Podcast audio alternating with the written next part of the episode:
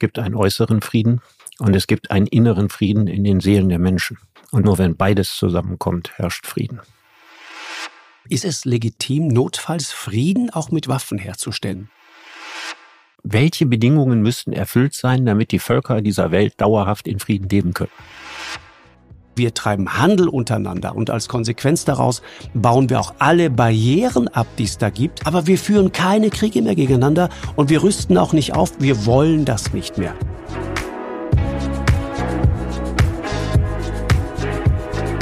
Lanz und Precht.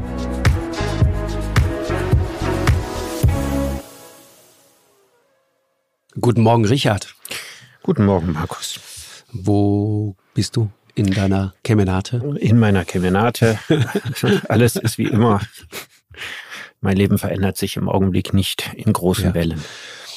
Ostern steht vor der Tür. Ähm, Frieden ne? ist so das, was man mit Ostern verbindet und irgendwie für mich auch äh, also was jetzt das Christentum angeht, eigentlich der Urknall des Christentums, ne? Äh, haben wir schon mal drüber gesprochen. Die, diese, also die Wanderprediger, die zu der Zeit so viel unterwegs waren, ähm, zu Zeiten Jesu und dann aber plötzlich diese, dieses, dieses große Ereignis, nach drei Tagen ist das Grab leer und so, das ist das, woran man an Ostern denkt.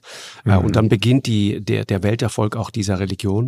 Äh, und Ostern ist ein, ist ein schönes Fest, finde ich. Äh, so ein, so ein Fest, das ähm, eigentlich Aufbruch verspricht und äh, Hoffnung. Der Frühling kommt und ähm, es ist aber auch ein Aufbruch des Geistes und der Seele und so weiter. Und irgendwie fängt das Leben wieder von vorne an. Aber im Moment haben wir alle genau dieses Gefühl nicht.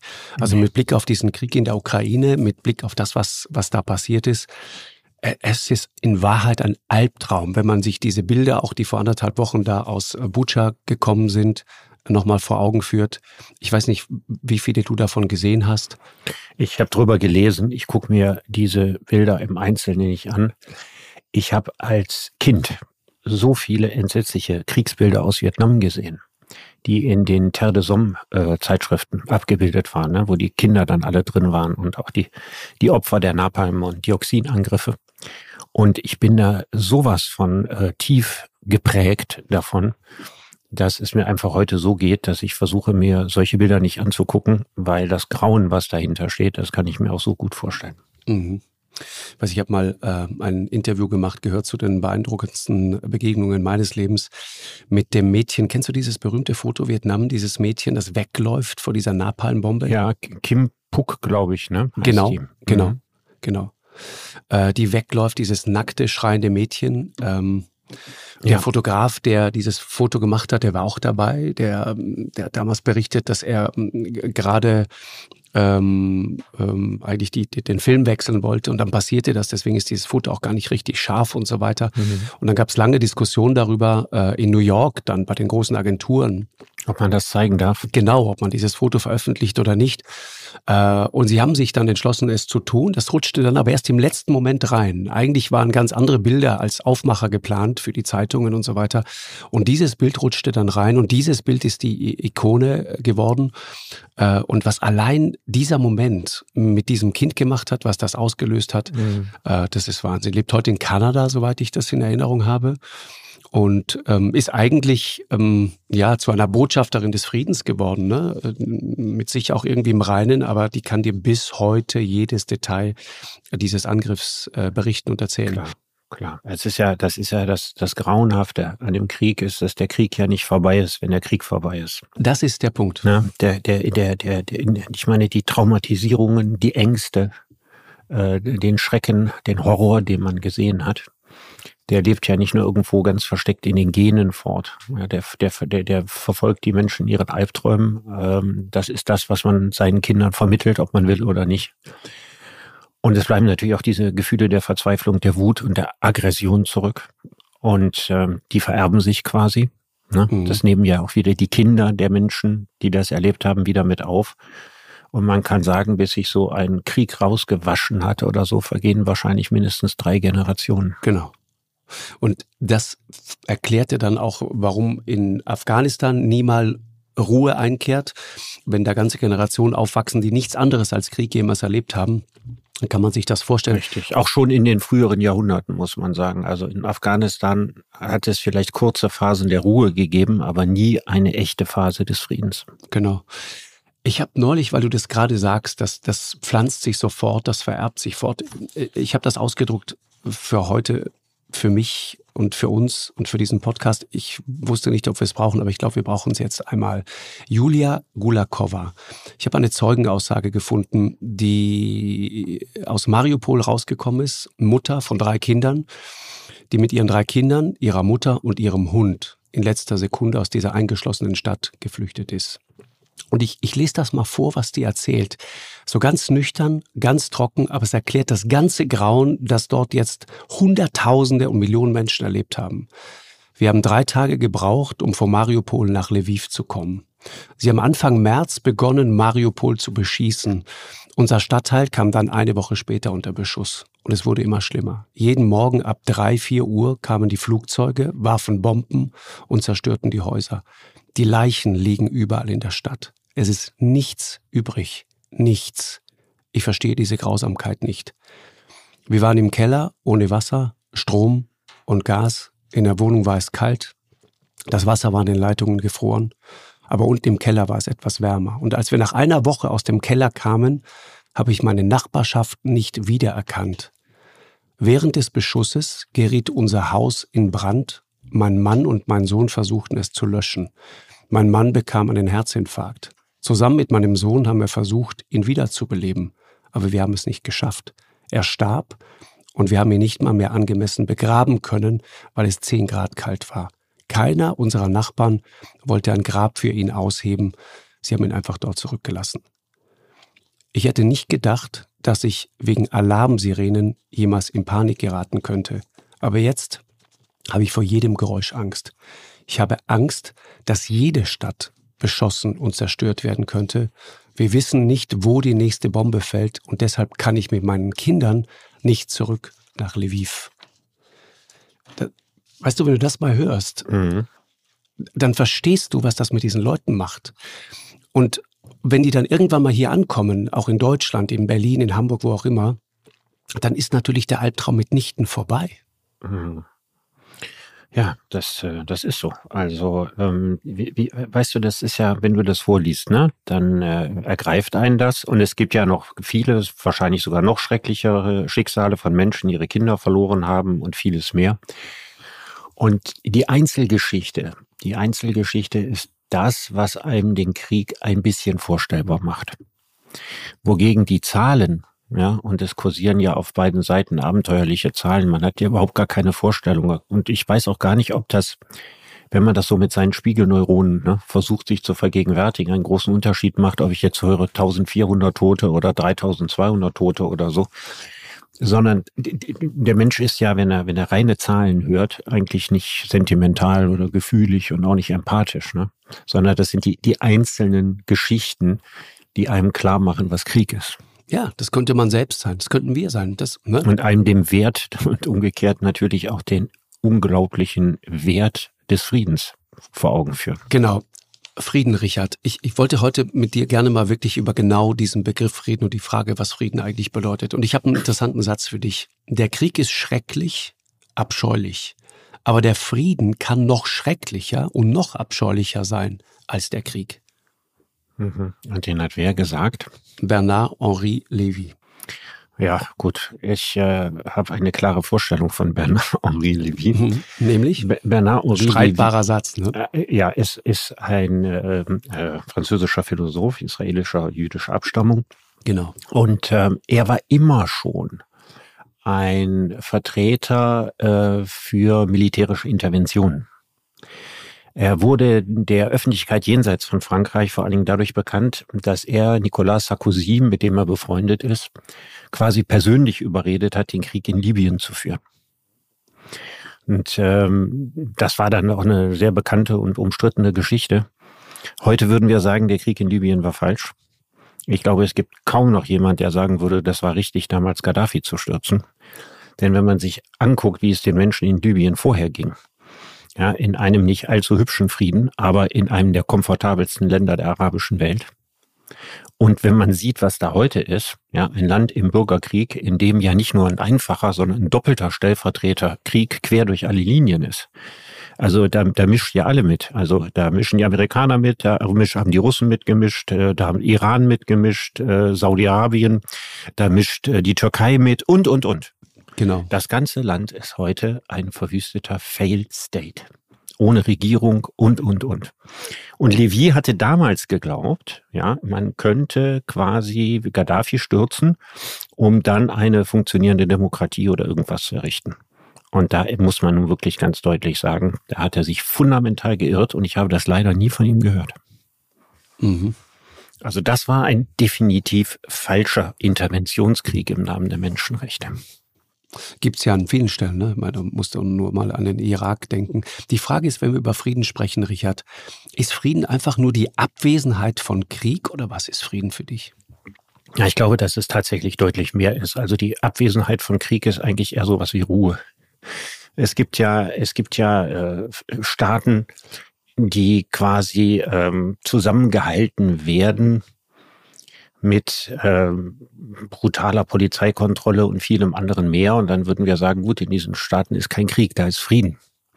Aber es ist ja kein Frieden in den Herzen, es ist kein Frieden in der Zivilbevölkerung und so weiter, wenn der Zustand eigentlich nur gewaltsam erzwungene Ruhe ist. Mhm. Und deswegen stimmt dieser Satz natürlich nicht. Und man kann nicht jedes Land, in dem kein Krieg ist, deswegen zu glauben, dass dort äh, selige Zeiten sind. Mal abgesehen davon, dass es ja auch andere Formen von Krieg gibt. Also wenn ich in einem Land lebe, wo ich vom Hungertod bedroht bin, dann äh, ist das merkwürdig zu sagen, in dem Land gäbe es Frieden. Ne, es kann ja keine Frieden im Herzen der Menschen geben, solange ihr Überleben nicht gesichert ist. So dass ich immer sagen würde, es gibt einen äußeren Frieden und es gibt einen inneren Frieden in den Seelen der Menschen.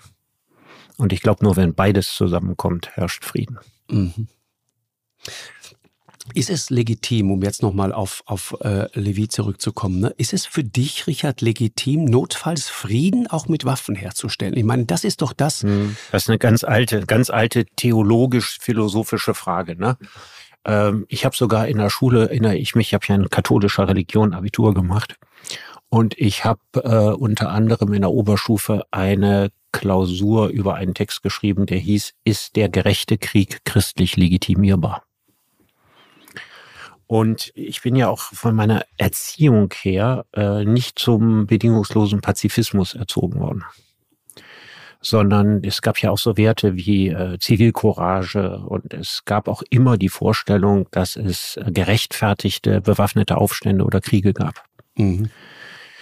Und zum Beispiel äh, haben meine Eltern sicherlich nicht im Abrede gestellt, dass das, was der Vietcong in Vietnam gemacht hat, gegen die Amerikaner aus ihrer Sicht völlig berechtigt war dass es also ein Verteidigungskampf äh, eines Landes gegen eine Invasionsarmee gewesen ist, die da nichts verloren hat. Und insofern kann ich mir durchaus Situationen vorstellen, in denen ich sagen würde, äh, bewaffneter Widerstand oder kriegerische Handlungen können legitimiert sein. Aber da müssen eine ganze Reihe von Bedingungen natürlich für erfüllt sein. Das eine ist, das Ganze muss irgendeine Aussicht auf Erfolg haben. Das ist wahrscheinlich schon mal die allererste Bedingung. Und die, die zweite Bedingung muss äh, sein, dass es eine realistische Perspektive gibt, wie ein solcher Krieg oder ein solcher Aufstand oder was auch immer es ist, äh, zu einem positiven Ende geführt werden kann. Das sind, glaube ich, ziemlich wichtige Bedingungen davon. Alles andere hat dann was von, von Tapferkeit oder, oder es kann auch als heroisch empfunden werden, ne? wenn man sich sozusagen als Minderheit einer Übermacht gegenüberstellt. Das ist ja der Stoff, aus dem die Heldengeschichten sind. Also gibt es ja in jedem Land gibt es diese, diese Geschichten von der Verteidigung irgendwelcher Festungen. In Spanien war das der, der Alcazar, den die äh, Faschisten damals verteidigt haben. Äh, es gibt die Geschichte von Vor Alamo, ja, mexikanisch-amerikanischer Krieg, hundertmal verfilmt und so weiter, mhm. wo also Minderheiten äh, irgendwas äh, verteidigt haben oder größtes klassisches Beispiel, die 300 Spartaner Genau. Ja, die den Thermopylenpass verteidigt haben gegen eine Million Perser. So jedenfalls die Darstellung des äh, griechischen Historikers Herodot. Mhm. Die Perser, die eigentlich, das ist auch interessant in dem Zusammenhang, ne?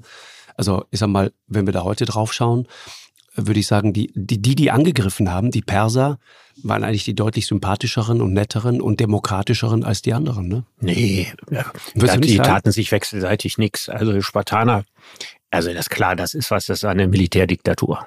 Das meine ich. Sparta, ja. ja. ja. Aber der, das Reich des Großkönigs Xerxes äh, war so ein, ein Tribut- und Vasallenstaat. Ja, nicht jetzt nach unseren Vorstellungen heute, aber du weißt, was ich meine. Ja, es war eine Zeit, in der es ja schon sowas wie Demokratie gab. Ne? Ja, in Athen zum in Beispiel. Athen, ja, genau. Ja, und mhm. das stand nun auf beiden Seiten nicht und es war ziemlich klar, dass äh, Xerxes der Aggressor war. Ja, da wollte eine, eine, eine, eine Weltmacht, ja, ein, ein abtrünniges Land disziplinieren und dachte, das geht relativ schnell eine Geschichte, die uns äh, bekannt vorkommen dürfte aus der Gegenwart, mhm. ja. Mhm. Wahnsinn. Ähm, Karfreitag, ne? Ostern ganz prinzipiell, Friedensbewegung, Ostermärsche. Das, das ist ja auch das, woran wir denken, wenn wir jetzt in Deutschland hier über Frieden sprechen. Die Geschichte der, der Ostermärsche, der Friedensbewegung, hast du dich mal intensiver damit beschäftigt? Ja, ich war ja dabei. Also nicht genau. bei der Geschichte, nicht bei der Gründung, glaube ich, schon in den 60er Jahren. Ne? Genau, kommt ursprünglich aus England, ne? Kommt 1958, glaube ich, genau, aus London, genauer gesagt, aber dann in den 60ern. Wie, wie hast du das in Erinnerung, Richard? Weil ich habe das, ich kenne das aus der Literatur. Ich habe das als Kind, ich war auf dem also Berg, ich habe davon keine Ich kenne das. Meine Eltern waren dabei. Ich war auch dabei, Anfang der 80er Jahre. Und äh, das waren natürlich alles liebe, nette Leute, ziemlich viele Langhaarige. Ja, wie das in der damaligen Zeit so war. Also ich rede jetzt von den Ostermärschen Anfang der 80er Jahre und das war der, die Höhepunktzeit der Ostermärsche. Weil es ja die Zeit war des NATO-Doppelbeschlusses. Es war ja die Zeit, in der Deutschland massiv aufrüstete. Das heißt, die Amerikaner in Deutschland, muss man ja sagen, massiv aufrüsteten mit Langstreckenraketen. Und wir haben ja schon mehrfach darüber gesprochen. Das war ja eine, eine, ganz heiße Zeit quasi. Und die Gesellschaft war ja zutiefst gespalten in der Frage, ob man das jetzt für richtig hielt oder ob man das für falsch hielt. Mhm. Und damals gab es eine sehr starke Friedensbewegung. In Solingen gab es ein Friedensforum. Äh, die Grünen standen an der Spitze. Und an der Spitze standen kirchliche Organisationen. Genau. Pax Christi, Aktion Sühnezeichen. Also auch die Kirchen waren fundamental gespalten in dieser Frage. Und es gab sehr, gerade die Jüngeren in der Kirche waren also mehrheitlich der Ansicht, das hieß ja damals irgendwie, man, man wolle nicht mit Atomraketen tot verteidigt werden. Und an die Zeit kann ich mich sehr, sehr gut erinnern. All die, all die Sätze, die man aus der Zeit so kennt, ne? lieber rot als tot. Das war schon in den 70er Jahren. Das, mhm. Genau, aber mhm. wer, wer als erster schießt, ist als zweiter tot und so weiter.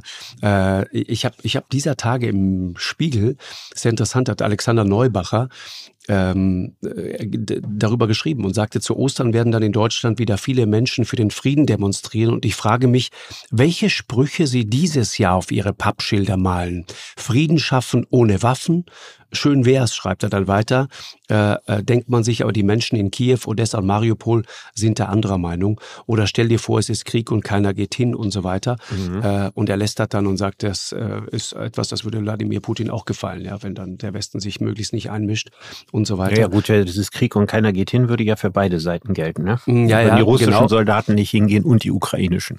Ich fand es nur interessant, dass so ein Text heute erscheint und die Art und Weise, wie wir sozusagen darüber nachdenken. Also das, das sozusagen äh, kann man alles machen. Ne? Es ist äh, ein freies Land, glücklicherweise, und jeder darf seine Meinung frei äußern, um Himmels Willen. Das ist auch völlig in Ordnung. Nur die Art und Weise, wie wir plötzlich darüber nachdenken, die Rhetorik, die da so reinkommt, also dass man sozusagen so ein bisschen äh, in dem Moment diese, diese, ja, diese vermeintliche Naivität äh, äh, stell dir vor, es ist Krieg und keiner geht hin oder Frieden schaffen aber, ohne Markus. Das war ehrlich gesagt Anfang der 80er Jahre genau das Gleiche. Ich weiß, aber das dann war genau eine Zeit, das Gleiche. Es gab also viele, die, die sagten, äh, äh, dass wir, die da demonstrieren, wir wären nützliche Idioten Moskaus. Ja, und ähm, da hätte keiner was von und das wäre Quatsch und das wäre illusionär und so weiter. Also das ist auch damals sowohl von dem größten Teil der Medien wie auch äh, von äh, etwas überwiegenden Teil der Bevölkerung, würde ich sagen, auch genauso gesehen worden, also als äh, infantiler Idealismus ja, und als völlig Weltfremde.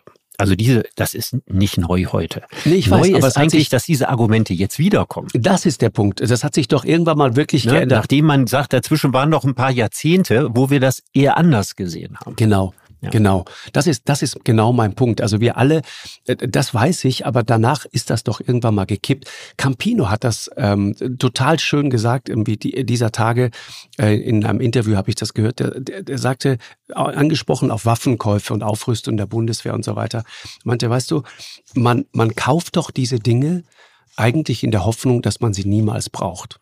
Mhm. Und weil es so lange war, dass wir sie nicht brauchten, haben uns eigentlich sozusagen damit abgefunden, dass wir sie nie wieder brauchen. Wir wollten das wirklich glauben. Das war eine schöne mhm. Illusion, in der wir da gelebt haben. Und er hat da total recht. Das ist genau der Punkt. Aber plötzlich reden wir wieder so. Plötzlich sind die Leute, die sagen, du, äh, diese ganze Bewaffnung, dieses ganze Thema äh, Schießen und dagegen schießen und noch mehr schießen, das ist doch prinzipiell ein Wahnsinn und das ist keine gute Sache. Plötzlich sind das wieder die Naivlinge, die eigentlich nicht verstanden haben, wie die Welt funktioniert. Mhm. Du weißt ja, dass ich auch hoffe, dass die Phase, in der wir uns im Augenblick äh, bewegen, dass das nicht der Anfang eines dauerhaften Kalten, von einem heißen will ich erst gar nicht denken, äh, Dauer eines dauerhaften Kalten Krieges ist, weil ich ja auch schon mehrfach hier im Podcast gesagt habe, das kann sich die Welt nicht mehr leisten. Ja, das, das ist äh, keine Option mehr, die realistisch auf dem Tisch liegt. Und deswegen ist ja die, die Frage, vor der wir stehen, uns im Hinterkopf irgendwie auszumalen, auch wenn das im Augenblick angesichts der Kriegsgräuel schwierig ist, auf welchen Zustand wollen wir eigentlich nach Ende dieses Krieges hinaus? Mhm. Und wird das ein Zustand sein, der dann gleich in den nächsten Krieg führt? Oder werden wir einen Zustand hinbekommen, so wie wir uns das damals erträumt haben nach dem Zusammenbruch der Sowjetunion, als der Kalte Krieg vorbei war, die große Systemkonkurrenz, Kommunismus, Kapitalismus nicht mehr da war, der Kapitalismus gewonnen hatte, ähm, Russland ein kapitalistisches Land wurde, was es ja bis heute ist, und man damals gedacht hat, ähm, wir schaffen eine Friedensordnung, die dauerhaft sein wird. Und natürlich sind wir nicht davon ausgegangen, dass nicht irgendwo in Afrika ein Bürgerkrieg ausbricht, aber vielleicht, dass es tatsächlich zwischen den den hochindustrialisierten Ländern der Welt keinen Krieg mehr geben könnte. Und ich gehörte auch zu denen, äh, für denen diese Hoffnung, diese Hoffnung damals wichtig war. Damals schaute die ganze Welt auf die UNO. Und der erste Irakkrieg, das war der erste Krieg nach dem Kalten Krieg, in dem Industrienationen beteiligt waren. Also Saddam Hussein hatte Kuwait überfallen. Warum auch immer, ja, bis heute ziemlich unklar das Ganze. Ja, ja. Aber er hatte es auf jeden Fall gemacht.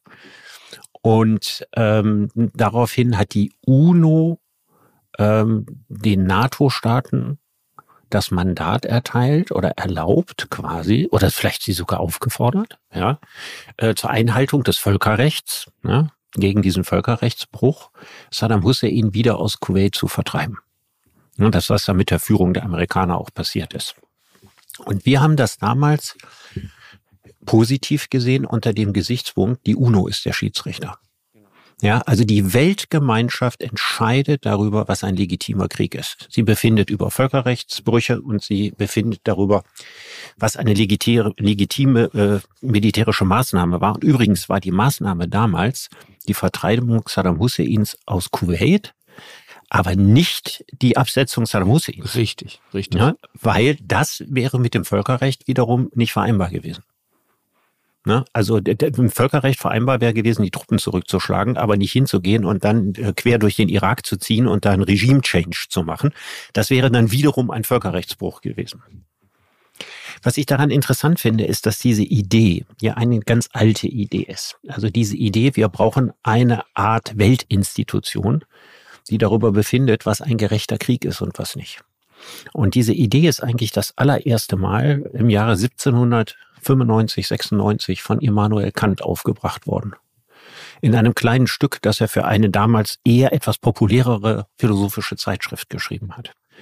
Und dieser Text hat den schönen Titel Zum ewigen Frieden. Genau. Mhm. Der ist deswegen schön, weil Kant macht sich gleich am Anfang über sich selbst lustig, indem er nämlich sagt, ähm, er wäre an einem Wirtshaus vorbeigekommen. Das hieß zum ewigen Frieden und dieses Wirtshaus lag direkt gegenüber dem Friedhof. und er natürlich sagt, also machen wir uns nichts vor, ewigen Frieden kann es eigentlich nur nach dem Leben geben. Ja, also nur auf einem Friedhof herrscht ewiger Frieden. Aber man könnte ja mal annäherungsweise versuchen, darüber nachzudenken, welche Bedingungen müssten erfüllt sein, damit die Völker dieser Welt dauerhaft in Frieden leben können. Und da gibt es zwei Arten. Das eine ist, dass er sagt, das Beste wäre, wenn alle Staaten freiheitliche Republiken wären. Das muss man sich mal vorstellen, 1796. Also da gab es vielleicht eine einzige oder anderthalb. Ja, das war Länder, äh, die, die das US zutraf. die, ja, die Ja. USA. Ja. Und das war das äh, nachrevolutionäre Frankreich. In der, in der Zeit quasi knapp vor Napoleon. Also etwas, was eigentlich nirgendwo in der Welt vorhanden war. Und Kant träumte damals davon, dass der Gedanke republikanische, liberale Demokratie sich weltweit durchsetzt. Da kann man sagen, da ist man natürlich im Vergleich zu Kant heute sehr viel Schritte weiter. Das ist noch weit entfernt, dass die ganze Welt das ist, aber es gibt doch immerhin ziemlich viele und vor allen Dingen ziemlich mächtige und einflussreiche Länder, bei denen das so ist. Das ist sozusagen der positive Teil. Und dann hat er sich etwas ausgedacht wie ein Völkerbund. Also mit anderen Worten die UNO. Und die sollte quasi darüber wachen, genauso wie wir das erträumt haben, ne, nach dem Zusammenbruch der Sowjetunion, die sollte darüber wachen und darüber befinden, was legitime Kriegshandlungen sind und was nicht. Und mich hat das immer überzeugt. Übrigens ist dieser Text Äh, äh, zum ewigen Frieden, der ist äh, Grundlage geworden für die Charta der Vereinten Nationen. Ja, aber wenn du jetzt sagst Vereinte Nationen, die, die, die UN-Vollversammlung, ne, hat zweimal äh, über den Ukraine-Krieg abgestimmt. Ich weiß nicht, ob du das so genau mitgekriegt hast. Einmal Ja. am 2. und einmal am 24. März. Ne? Ja. Beide Male hat sich eine deutliche Mehrheit gegen, gegen diesen Angriff, die- diesen Angriffskrieg von Putin äh, ausgesprochen. Nur vier Regierungen haben sich den Russen angeschlossen. Du ahnst, wer das ist. Belarus, Eritrea, Nordkorea und Syrien. Ja, äh, alles nicht das, was man, glaube ich, lupenreine Demokratien nennt. Aber interessant ist eine andere Zahl.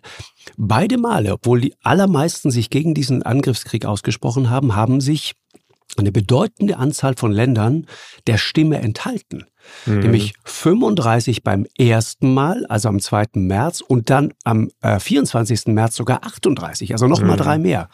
Das heißt, wenn du das mal anschaust, dann merkst du plötzlich, äh, die Staaten, die sich da enthalten haben, ne, darunter Demokratien wie Indien, Südafrika, aber auch äh, also China Autokratien, wahrscheinlich, China, ne? ja, Mhm. Iran, Nicaragua und so weiter, die repräsentieren, wenn man sich das mal anschaut, nicht weniger als vier Milliarden Menschen. Also Ja. mehr als die Hälfte oder die Hälfte der Weltbevölkerung. quasi. Ja, genau. Also die stimmen zwar gegen Russland, weigern sich aber sozusagen, die vom Westen verhängten Sanktionen mitzutragen. Das heißt, du hast es mit einer breiten Mehrheit der Weltbevölkerung quasi zu tun. Also man, man könnte sagen, Ne? die verurteilen den Krieg, aber sie Ja. verurteilen nicht das Land. Exakt. Weil das ist ja, ja der Unterschied. Ja, ja, aber äh, es geht ja dann um Handfestes, ne? Es geht um die Frage der Sanktionen. Wenn du sagst Schiedsrichter, die Idee, okay, wie treffen wir da jemanden wirklich? Als ich das gelesen habe, dachte ich, mhm, okay, könnte das einer der Gründe sein? Warum Putin sagt, ihr mit euren Sanktionen, äh, ihr könnt mir drohen, wie viel ihr wollt. Ich würd noch viel Erstens eher kriege ich von euch eine ne, ne, ne Milliarde jeder immer noch, jeden ja. Tag von euch Ja. überwiesen. Und zweitens, und das ist der entscheidende Punkt, und das ärgert mich auch bis heute, ehrlich gesagt, Ja. dass, dass, dass häufig so der Eindruck erweckt wird in der Öffentlichkeit, und ich habe das neulich im Gespräch mit Robert Habeck mal versucht, ganz sauber rauszuarbeiten, weil es mich wirklich ärgert mittlerweile, dieser Punkt oder diese, diese, diese äh, Illusion, die man den Leuten macht, so den Deutschen auch immer erzählt, ja, der sitzt da auf diesen äh, Devisen, dann kommt, also man, man trennt das nicht sauber und sagt, ja, da gibt's ja diese Devisen, 640 Milliarden Dollar und das haben wir eingefroren, einen Großteil davon und deswegen kommt der, äh, Scholz hat das so, glaube ich, neulich gesagt, der, der kann mit seinem Geld nichts anfangen. Das ist nicht wahr. Der kann mit den Devisen, kann er nicht mehr so viel anfangen. Aber mit den Einnahmen, die er hat, die eine Milliarde, die täglich nach Moskau überwiesen wird, und zwar ganz normal über SWIFT, über die Gazprom-Bank und die Sberbank. Natürlich kann er mit diesem Geld auf der Welt einkaufen, sofern er Länder findet, die bereit sind, ihm Dinge zu verkaufen. Und wenn du diese UN-Resolution dir anguckst, dann kriegst du eine Idee davon, dass es da Länder geben könnte, die vielleicht bereit sind, ihm das ein oder andere zu verkaufen. Ja. Also der, der, der entscheidende Punkt äh, im Hinblick auf Frieden, auf den es hier ankommt, ist, dass die UNO diese Rolle heute nicht spielt und so, wie die UNO verfasst ist, ganz offensichtlich auch nicht spielen kann. Genau, genau. So, und dann ist ja die spannende Frage, warum ist die UNO gescheitert? Also warum ist die UNO nicht das geworden, was man sich Anfang der 90er Jahre erhofft und erträumt hat und was sie ja dann ein einziges Mal, erster Irakkrieg, auch tatsächlich quasi eine Rolle, die sie gespielt hat? Und das größte Problem bestand damals darin, dass die USA die UNO nicht ernst genommen haben. Die haben nicht nur ihre Beiträge, die man da offensichtlich zahlen muss, nicht gezahlt. Das machen ja viele nicht, ne? Ja, aber das sagen wir, wenn das die USA das schon nicht macht. Ja, dann wird die UNO ja. ist jetzt sozusagen jetzt von der Idee her, ja, äh, eine, eine Gründung der Aufklärung äh, der liberalen und der demokratischen Staaten. Also das ist ja eigentlich mal der, der, der Grundgedanke, der kantische Grundgedanke dahinter. Und das zweite war eben, dass die UNO beim zweiten Irakkrieg gesagt hat, nein, äh, wir haben keine Beweise dafür, dass Saddam Hussein Massenvernichtungswaffen hat. Ja, wir sehen in einem möglichen Krieg einen Angriffskrieg und ein Völkerrechtsbruch. Und wie du weißt, die USA haben diesen Krieg trotzdem geführt. Und danach war die Idee der UNO tot. Seitdem ist die UNO nicht mehr das, was man sich von ihr mal erhofft hat. Es hat auch keine Reformen der UNO in die richtige Richtung gegeben, um irgendetwas aus ihr zu machen, sondern die Gewinner und die Starken haben gesagt, wozu brauchen wir die UNO? Wir können das auch selbst entscheiden. Und seitdem hat es so viele Völkerrechtsbrüche gegeben. Und jedes Mal ist, schreit man auf, Völkerrechtsbruch hier und da. Aber wer sanktioniert das denn? Genau, das ist der Punkt. Ja, da dieser, und, und heute leben wir in einer Welt, in der die UNO fast nur noch Staffage ist. Aber das, also äh, der Richard, Kantsche Traum, der ist heute im Grunde genommen total geplatzt. Ich meine, wir doch auch, ne? Also müssen wir nicht nach Amerika gucken. Äh, Annexion der Krim, die berühmten grünen Männchen kommen einfach. Plötzlich gehört die Krim nicht mehr irgendwie zur Ukraine. Und genau. danach fangen wir erst richtig an, mit äh, Putin Gasgeschäfte zu machen. Ne? Danach kommt. Ja, ja, das hast du ja schon ganz 2. oft ja. gesagt. Ja, ja, danach werden die Unterschriften gesetzt. Aber wenn du sagst, ja, da haben wir doch auch ja, immer gesagt, das ja. ist ein, das ist ein Bruch des Völkerrechts. Aber wir waren, wir konnten, wir konnten uns nicht, wir konnten uns nicht aus dem Fenster lehnen. Ja, die, die NATO hat äh, in Jugoslawien das Völkerrecht auch gebrochen. Das ist Fakt. Ja, wir haben dann nachher versucht, an das Völkerrecht einen zusätzlichen Paragraphen quasi anzuflicken und sagen, ja, aber, also das Völkerrecht sagt ja zwei Sachen, ne? Das ist ganz einfach zu verstehen. Das erste ist, jedes Volk hat ein Selbstbestimmungsrecht, wo und wie es leben möchte. Ja, und das zweite sagt, kein äh, anderes Land hat das Recht, ja, in ein anderes Land einzudringen, es sei denn, zur Selbstverteidigung im Rahmen einer kriegerischen Auseinandersetzung. So, und damit ist das ist die Sache mit der territorialen Integrität. Ne? Und das ist das, was jetzt hier äh, durch Russland in der Ukraine äh, massiv ignoriert und gebrochen worden ist. Und das Dritte, was wir dann angeflickt haben, ist, dass es aber vielleicht doch die Möglichkeit gibt, in ein anderes Land einzudringen und dort Krieg zu führen, nämlich wenn dort ein Genozid stattfindet. So. Das ist der Grund, warum Putin den Genozid in der Ostukraine erfunden hat. Ne, weil er dann gesagt hat, ja Moment, Moment, Moment, ne, Völkerrecht. wegen Völkerrechtsbruch und so weiter. Hier wird ja auch sozusagen ein Völkerrechtsdesiderat erfüllt. Ja. Das ist quasi die, die im Augenblick sozusagen zur Verfügung stehende Instrumentarium.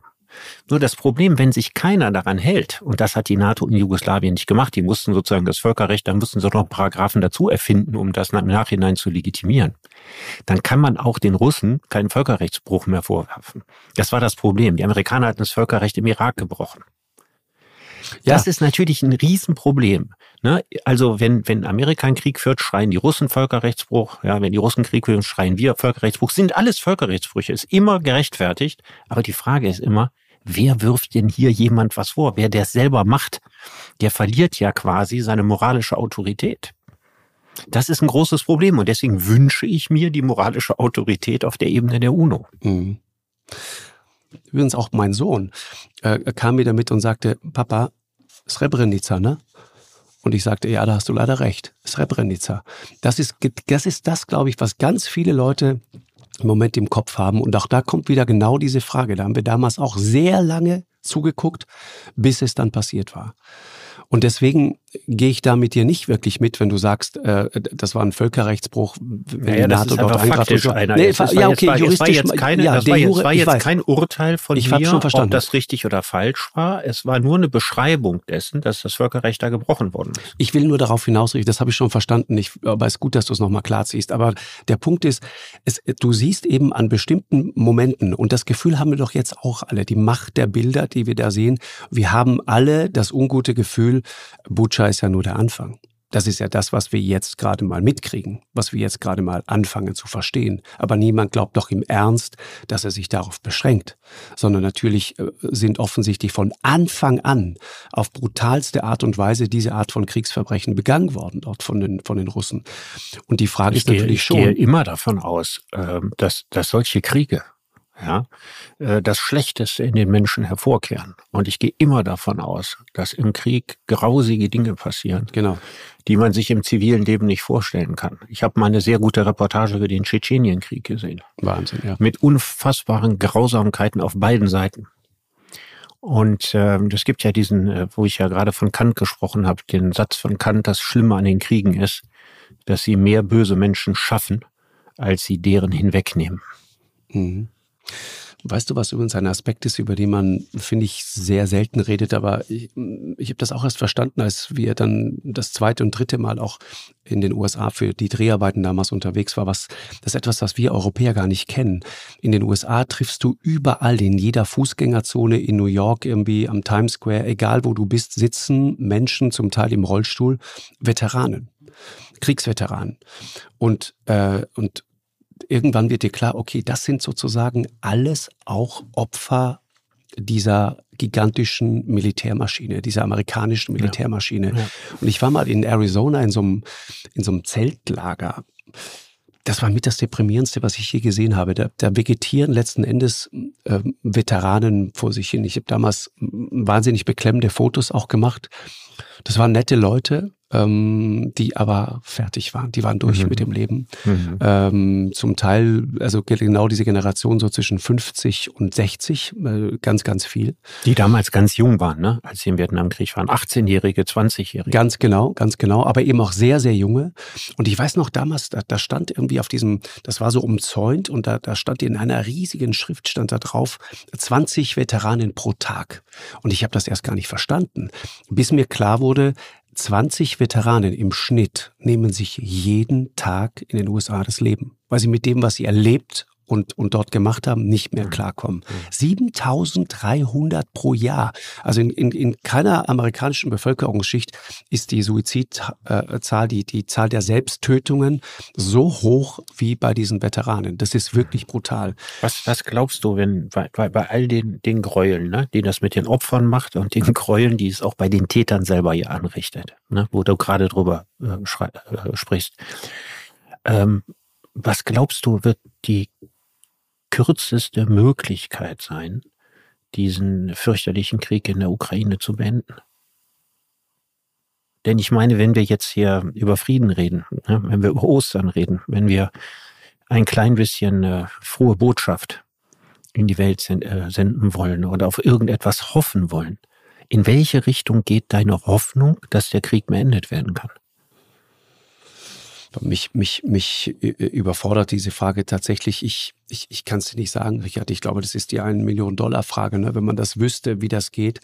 Ich spinne jetzt mal. Ja? Also eine Möglichkeit ist, äh, worauf ja offensichtlich viele setzen, äh, mit zunehmenden Waffenlieferungen die ukrainische Armee immer mehr zu stärken und zu stärken, so dass die Russen in der Ukraine ihre Kriegsziele nicht erreichen, sondern eigentlich genau das Gegenteil erreichen, also keine Demilitarisierung, ja, sondern dass sie erreichen, dass die ukrainische Armee quasi ihnen als unbesiegbar erscheint, oder sie müssten einen Preis zahlen, den sie offensichtlich bislang nicht bereit sind zu zahlen, ja, also den sozusagen den totalen Vernichtungskrieg zu machen.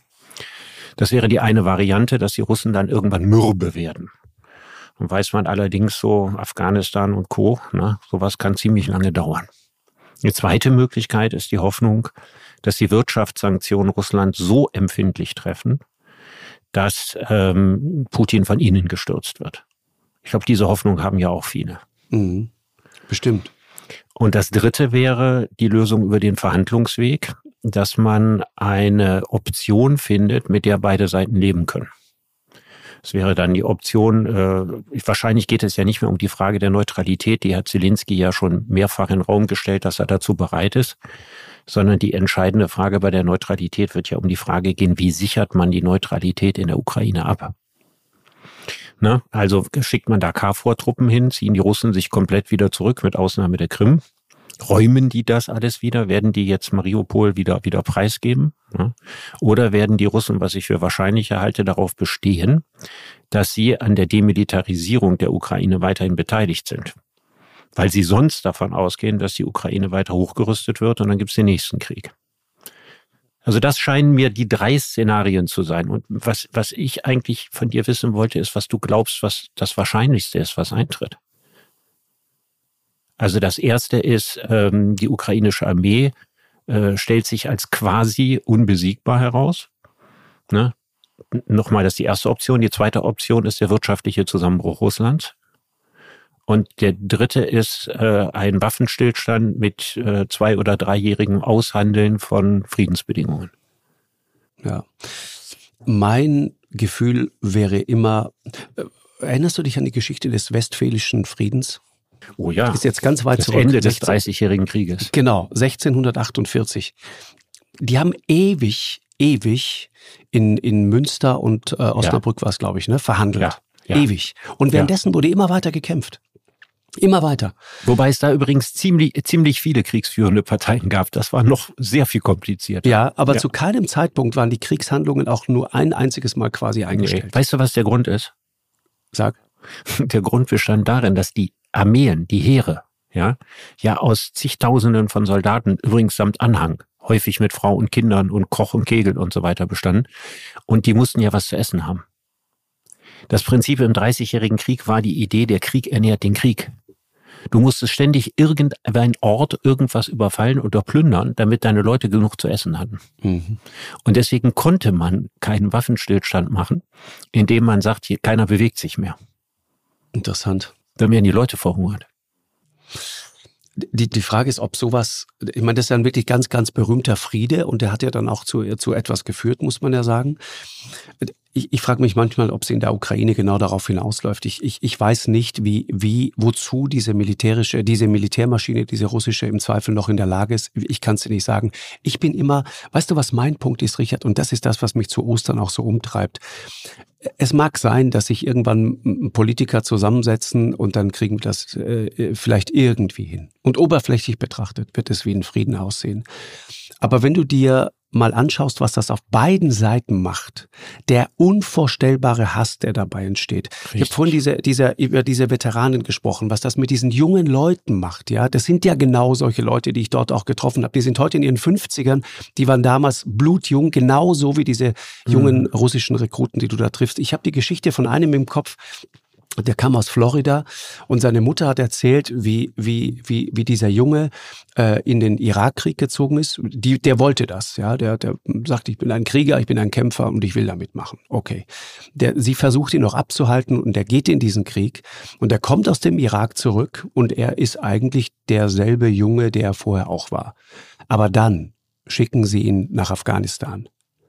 Und dann kommt er nach drei Jahren zurück und die Mutter berichtet, wie sie ihn nicht wiedererkennt. Das kann ich mir sehr gut vorstellen. Die Augen tot und leer, ja. Ja. Dieser, dieser Dauerschmerz, der nach meinem Gefühl auch ein, ein psychischer Schmerz ist. Dann werden die vollgestopft mit so einem komischen Cocktail, damit sie einfach dann irgendwie ihre, ihre körperlichen Qualen, ja. äh, in Wahrheit werden sie mit Drogen vollgepumpt. Ja, schon im Krieg übrigens werden Soldaten, auch heute, auch heute, ja, mit allen möglichen äh, Drogen, die enthemmend wirken und euphorisierend wirken, äh, genau. vollgedröhnt. So, und dann kommt irgendwann dieser Punkt, da findet, findet sie ihn tot, hat sich umgebracht, ganz junger Mann. Und auf seiner Stirn steht mit schwarzem Filzer hingeschrieben DNR. Das ist das englische Kürzel für nicht reanimieren. Das musst du dir mal vorstellen. Und er schreibt seiner Mutter, Mama, ich liebe dich, aber es hat ja. mit dir nichts zu tun, nur ja. es gab keinen anderen Ausweg. Das ist der einzige Weg, den ich gehen. Ich meine, das musst du dir mal vorstellen. Und das passiert jeden Tag jetzt gerade. Diese Art von Traumatisierung wird jetzt gerade in die Köpfe von Zehntausenden, Hunderttausenden dieser, dieser jungen Rekruten ja, reingepflanzt. Genau das absolut. ist das, was da passiert. Und diesen Hass, wie kriegst du diesen wie kriegst Hass? du den aus der Welt? Genau. Also ich kann jetzt erstmal zur Bestätigung dessen, mir fällt wieder der Name ein von dem Tschetschenien-Film, den ich gesehen gesehen habe. Äh, Weiße Raben heißt der. Es ist, äh, ich, ich, glaube, ein Deutscher und eine russische Regisseurin haben das gemacht. Der hat äh, so Weiße vor, Raben, ja? Weiße Raben, ich schätze mal so vor 15 Jahren, auch einen Grimme-Preis bekommen. Und das war eine Dokumentation und da ging es um dasselbe. Ja, und da gab es auch Beispiele, Suizide und so weiter. Also, dass die, die russischen Soldaten, um die ging es, ne, die da in Tschetschenien gekämpft haben und äh, da unsagbares Leid angerichtet und erlebt haben, dass sie eigentlich im Grunde genommen die tote Seelen, ne? die waren außen weiß, aber innen waren sie schwarz und verkohlt. Zombies, ja, ja. genau. Jetzt versuche ich mal zu Ostern einen ganz kleinen Hoffnungsschimmer zu setzen. Ich meine, wenn man sich den Jugoslawienkrieg anguckt, da war ja plötzlich Barbarei ausgebrochen. Ja, da gab es äh, Nachbarn, die sich wechselseitig umgebracht ja, haben. Brutal. Mhm. Ja, da gab es ja plötzlich einen Bürgerkrieg und je nachdem, welche ethnische Zugehörigkeit man da irgendwo hatte, wenn man jetzt Bosnier war oder Serbe war, was da plötzlich für einen Hass aufflackerte. Ja, und wie, wie dieses Land so psychisch verwüstet war für einen Augenblick der Weltgeschichte. Und heute, ich habe mit vielen Menschen aus Ex-Jugoslawien gesprochen, ne, immer wieder auch mit vielen Taxifahrern und genau, so weiter. trifft man ja viele. Und die Mhm. erzählen, ähm, dass sie alle heute sehr lieb und friedlich miteinander leben. Und das, obwohl dem, was da, das war ja dasselbe. Das ist ja im Grunde genommen, ne, wie Russen und Ukrainer, Brudervölker, die mal in einem Land gelebt haben. So wie die Sowjet, äh, in der Sowjetunion, Ukraine und Russland, ja, Angehörige desselben Landes waren. In Jugoslawien dasselbe. Die Bosnier, die Kroaten, die Slowenen, die Serben waren Angehörige eines Landes. Dann flackert dieser Hass auf. Dann gibt es Krieg. Dann gibt es auch diesen Bürgerkrieg, diesen Hass der Menschen untereinander. Und das Erstaunliche ist, und man müsste mal herausfinden, warum das so gut geklappt hat. Warum dieses Land danach nicht nur Ruhe, sondern friedensfähig wurde. Ich, ich habe eine Idee. Ich habe eine Idee. Wobei ich dir, was Serbien zum Beispiel angeht, äh, da, bin ich skeptisch, Richard. Du hast die Wahl verfolgt in Serbien. Vucic ist wiedergewählt worden. Das sind Leute, die, die, das ist ein, ein dicker Kumpel von Putin. Mhm. Das sind Leute, die finden diesen russischen Angriffskrieg in der Ukraine, das finden die großartig. aber Der das ist nicht der Punkt, um den es mir gerade Nee, ich will geht. nur mir sagen, geht eigentlich nein, darum, dass der ich weiß, Hass aus den ja. Köpfen der Menschen auf ihre Nachbarn, weil es plötzlich sozusagen die wichtigste Frage der Welt war, ob man Bosnier oder Serbe war, Massaker angerichtet wurden, Genozide angerichtet wurden und heute die Menschen, in, wenn man mal überlegt, was da passiert ist, vergleichsweise guter Nachbarschaft wieder mit und nebeneinander leben. Das ist schon sehr beeindruckend. Und das ist auch nicht abhängig davon, wer in Serbien Regierungschef ist. Ich weiß, aber ich sage dir, und ich will, ich will das nur ganz kurz äh, einmal äh, sozusagen angemerkt haben, es sind dann immer wieder solche Typen, die sich Politiker nennen, aber keine Politiker sind, sondern einfach äh, grauenvolle Populisten und große Verführer, die dann ein ganzes Volk wieder dazu bringen, ihnen hinterherzulaufen und, und Hurra zu schreien, wenn es dann irgendwie in den Krieg geht oder wenn es darum geht, genauso martialisch und imperialistisch wieder aufzutreten. Das ist ganz, ganz furchtbar. Und das ist immer nur... Meine, meine Hoffnung ist, dass Jugoslawien nach diesen, nach diesen Erfahrungen ja, und auch aufgewiegelt, muss man ja damals sagen, ebenfalls durch durchgeknallte Milosevic Führer. Ja, auch Milosevic, auch Tutschmann in äh, Kroatien war kein Gentleman, ja. Dass, äh, dass, dass äh, das Trauma da, glaube ich, diesbezüglich noch so tief sitzt, dass wir jetzt nicht damit rechnen, dass es da jeden Moment wieder losgeht. Weißt Also ich wollte was- jetzt eigentlich was ja, Positives Ja, ja, ich auch. Pass auf, ich, ich, ich krieg jetzt den, den Dreh, ja. Pass auf, weil du sagst, äh, wie konnte das gelingen? Ich- habe eine Idee, vielleicht ist es völlig verwegen, aber vielleicht äh, passt's gerade. Du erinnerst dich an äh, Helsinki 75. Äh, Schlussakte von Helsinki. Äh, Ja.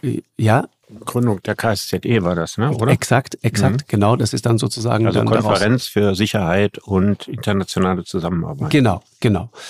So, und das ist, ist interessant, die Geschichte von 75 sich mal anzuschauen. Ähm, sagt dir der Name Urho Kekkonen was? Nein. Das ist der äh, Regierungschef, der in Finnland am längsten äh, regiert hat. Das ist eine Legende in Finnland. Und der hat damals diese Konferenz initiiert. Warum? Der, der, das ist interessant. Der hat das deswegen gemacht, unter anderem, weil er wusste, es gibt jetzt einen Moment in der Geschichte, in dem wir uns treffen können, also die Staatsregierungschefs Europas, wir können uns treffen auf neutralem Boden in Finnland. Wir können uns treffen, und zwar an einem sehr interessanten Moment der Geschichte.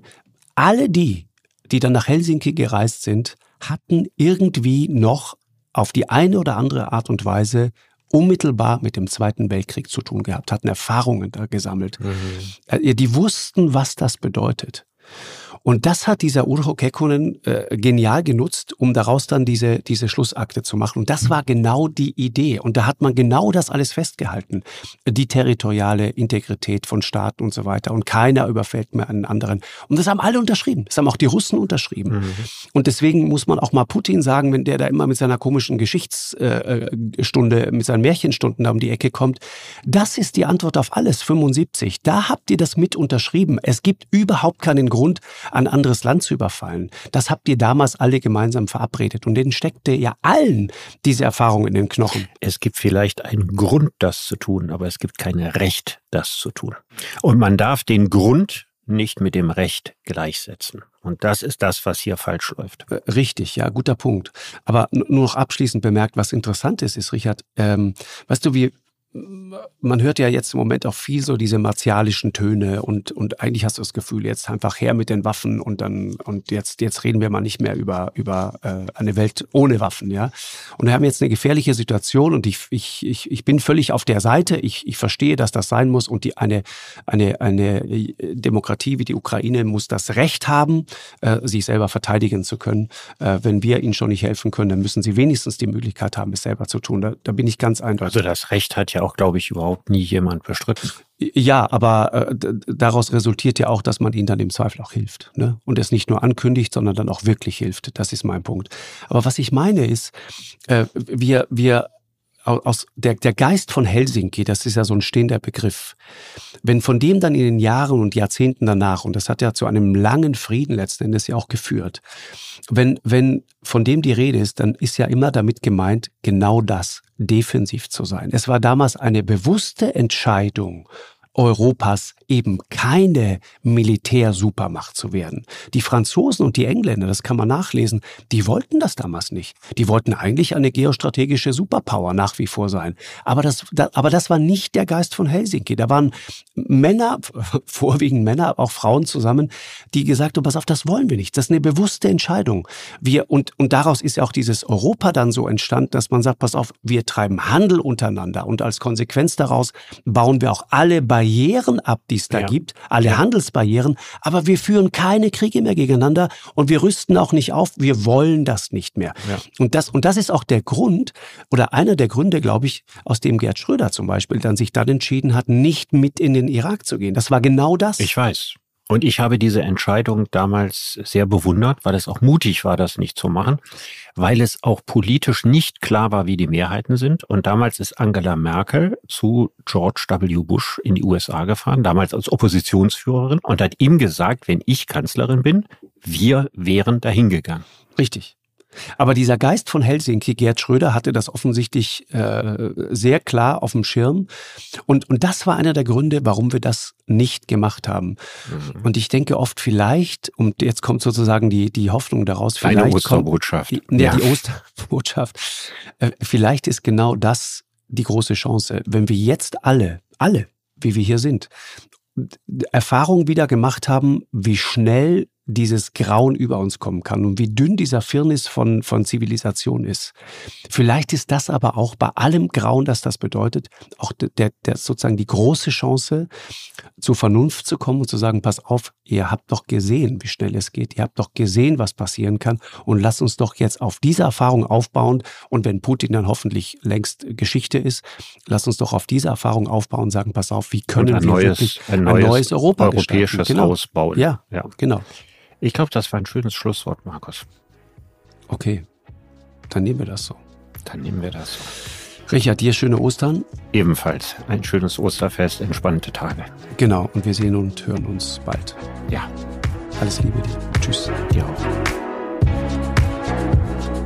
Eine Produktion von M hoch 2 und Podstars bei OMR im Auftrag des ZDF.